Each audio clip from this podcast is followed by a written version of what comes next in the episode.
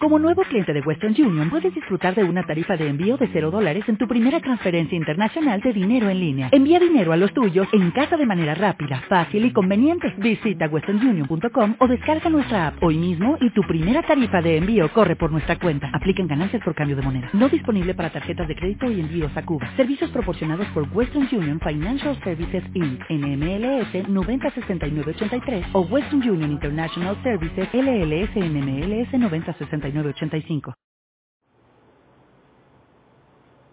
Hola, buenos días desde La Habana.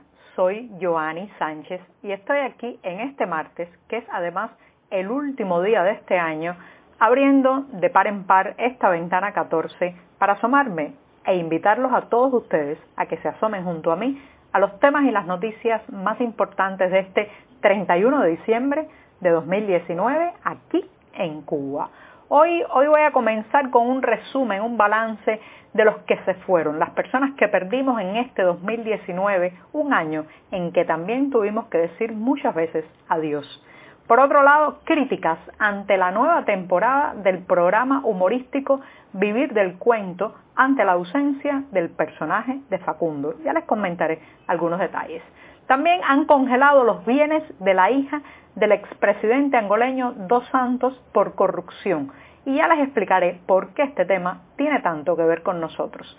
Y por último, que 2020 sea el año que estamos esperando y bueno, pues lanzaré algunos augurios, algunos pronósticos. Vamos a ver qué se cumple. Y bien, dicho esto, voy a pasar a revolver para tomarme el cafecito informativo. Ese que de lunes a viernes comparto junto a ustedes en la mañana recién colado, breve, que hay que ahorrar, bastante amargo, como saben que me gusta a mí, pero siempre, siempre necesario. Un cafecito que me estaré tomando toda esta semana de lunes a viernes, sin día feriado, y que les recomiendo que también se lo tomen yendo a visitar el sitio web de el diario digital 14 y medio, donde pueden ampliar muchos de estos temas y de estas noticias. Y dicho esto, me voy al primer tema que está relacionado con el adiós que tuvimos que decir este año 2019 a muchas personas, a muchas figuras de la música, las letras, el arte, la política y el deporte que murieron a lo largo de estos 12 meses.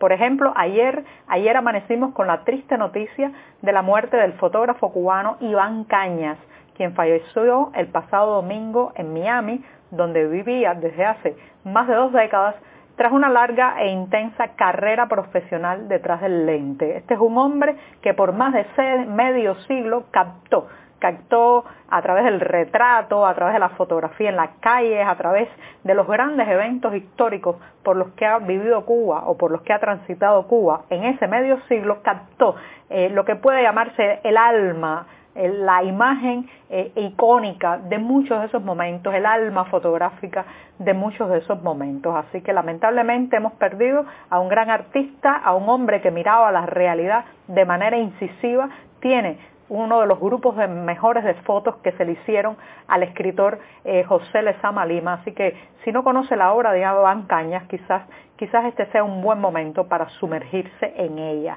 Este año, este año también murió la bailarina Alicia Alonso, muy conocida a nivel internacional. Nos dejó también el cardenal Jaime Ortega y bueno, pues el gran maestro, bailarín y coreógrafo e investigador de la danza, Ramiro Guerra, también, también falleció en mayo de este año. En abril, en abril supimos de la muerte del reconocido actor cubano Orlando Casín, quien luchaba duramente contra un cáncer, murió a los 71 años y fue un destacado actor de la radio, la televisión, el cine, el teatro muchos de mis contemporáneos, de las personas que fuimos niños o adolescentes en la década del 70 y el 80, no podemos desligar el espacio popular de las aventuras que transmitían en la televisión después de las 7 de la noche, no podemos desligarlo del rostro de Orlando Casín. Por lo tanto, fue una pérdida también muy emocional para toda una generación o para varias generaciones de cubanos. Y bueno, murió también En Miami, el expreso político Ricardo Bofil Pajés, un reconocido luchador por los derechos humanos en Cuba y una de las figuras eh, que, iniciales de todo el movimiento de derechos humanos en la isla. Así que estos son algunos de, las figuras, de los nombres, de las grandes personas que murieron este 2019. Hay muchas más, la lista podría ser muy larga, pero estoy segura que eh, también los que me escuchan tuvieron que decir adiós a algún familiar, algún amigo, algún animal de compañía también. Así que bueno, ha sido un año de despedidas, un año de luto para algunos, pero también un año de quedarnos con el recuerdo de lo vivido junto a esa persona y también de lo aprendido eh, de, de esas personalidades de la cultura y del quehacer cubano. Y bien, dicho esto, me voy al segundo tema que está relacionado justamente con la televisión porque ayer, lunes 30 de diciembre, volvió a transmitirse eh, la eh, temporada, después de una pausa de grabaciones, se volvió a comenzar a transmitir la temporada del popular espacio humorístico televisivo Vivir del Cuento. Recuerden que este es uno de esos pocos programas que en la televisión cubana sigue teniendo audiencia en un país donde cada vez la gente se refugia más en el contenido audiovisual a la carta a través de eh, lo que pueden eh, consumir de contenido audiovisual a través de las memorias flash, el denominado paquete de contenidos. Sin embargo, este espacio de los lunes, Vivir del Cuento, sigue atrayendo miles, cientos de miles, millones de espectadores porque pues narra la vida, como saben, de eh, una comunidad, un pequeño barrio y sobre todo un hombre pensionado, jubilado, que trata de sobrevivir cada día a la precariedad material, a las bajas pensiones, y de ahí que eh, vivir del cuento conecte tanto con la gente porque es asomarse a su propia vida en clave de humor. Eh, el, personaje interpretado por el actor Luis Silva, que interpreta a Pánfilo, es un personaje arrasadoramente popular en esta isla. Sin embargo, ayer, cuando ha comenzado la nueva temporada, no ha encajado muy bien en los televidentes porque falta alguien. ¿Qué falta? Bueno, el actor que interpreta al personaje de Facundo Correcto. Se trata del actor Andy Vázquez, que eh, su personaje ha desaparecido ya de la dramaturgia, el entramado de eh, este programa humorístico.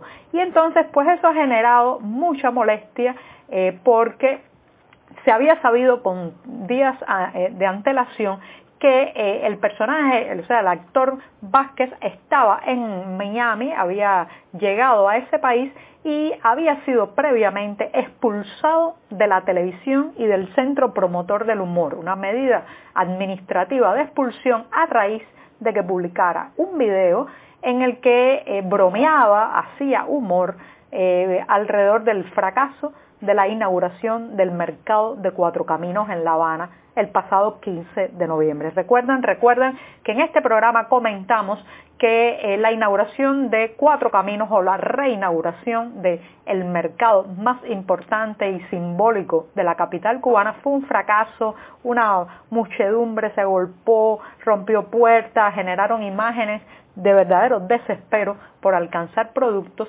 y eso eh, pues eh, leído en clave de humor por el actor Andy Vázquez le ha costado que sea expulsado de la televisión cubana y del centro promotor del humor. Ahora está en Miami, ha desmentido rumores de que no vaya a regresar a Cuba, pero lo cierto es que ya no está incluido entre los actores que protagonizan y que forman parte del elenco de Vivir del Cuento. Esto ha generado una ola de indignación en las redes sociales, los televidentes están pidiendo incluso que se suspenda el programa hasta que regrese Facundo. Lo más interesante a mi juicio, además de la reacción popular, es que el personaje de Facundo interpretaba al extremista, al hombre ideológicamente eh, más cercano al oficialismo que había en eh, el grupo de personajes que componen Vivir del Cuento. Así que hasta Facundo, hasta Facundo se nos ha ido para Miami o al menos está en Miami ahora mismo. Y bien, mm, termino con este segundo tema y voy a tomarme otro sorbito de café para pasar al tercero. No voy a demorarlos mucho, imagino que hoy todos o muchos de ustedes están preparando las festividades, la cena, el encuentro familiar de la última noche del año. Así que me tomo rapidito este sorbito de café y paso al segundo tema, que está relacionado con Angola, pero quédese, quédese, no se vaya, que tiene que ver con Cuba. Un tribunal de Angola ha ordenado congelar cautelarmente los bienes de Isabel dos Santos, la hija del expresidente José Eduardo dos Santos, muy amigo, muy amigo de la Plaza de la Revolución de La Habana.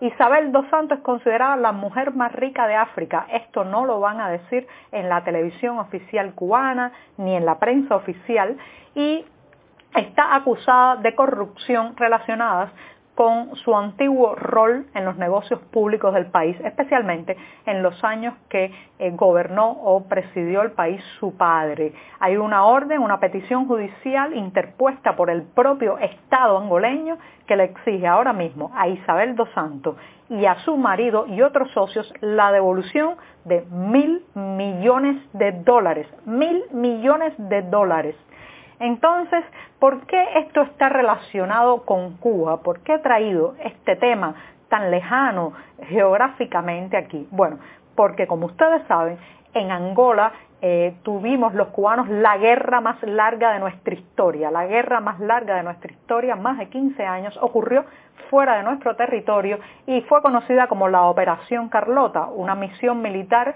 eh, que se desarrolló desde noviembre de 1975 y terminó en 1991. Allí, eh, según, según las cifras oficiales, unos 2.600 cubanos, un poco más de 2.600 cubanos murieron en ese conflicto durante 16 años, aunque eh, ese número es muy cuestionado por analistas que sugieren que fueron muchos más. Lo cierto es que esos cubanos que murieron allí, murieron eh, para al final, al final implantar un régimen familiar, un clan en el, eh, familiar en el poder, el clan de los dos santos, donde la familia y los aliados más cercanos del presidente se labraron fortunas colosales.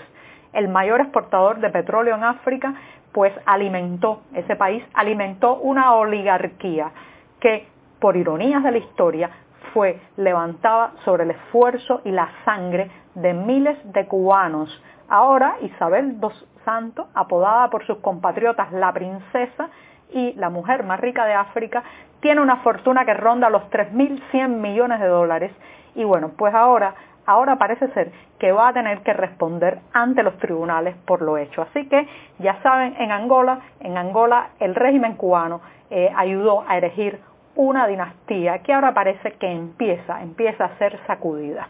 Y con esto me voy rápidamente al último tema, los pronósticos. Les deseo de verdad a todos ustedes eh, un 2020 lleno de buenos momentos, de logros, pero también de retos. Los retos nos ayudan a crecer. Espero que el 2020 sea el año que estamos esperando, que cada uno de ustedes está esperando. Nosotros en la isla estamos esperando y trabajando, porque no vale de nada quedarse con los brazos cruzados para que el 2020 sea el año de la libertad.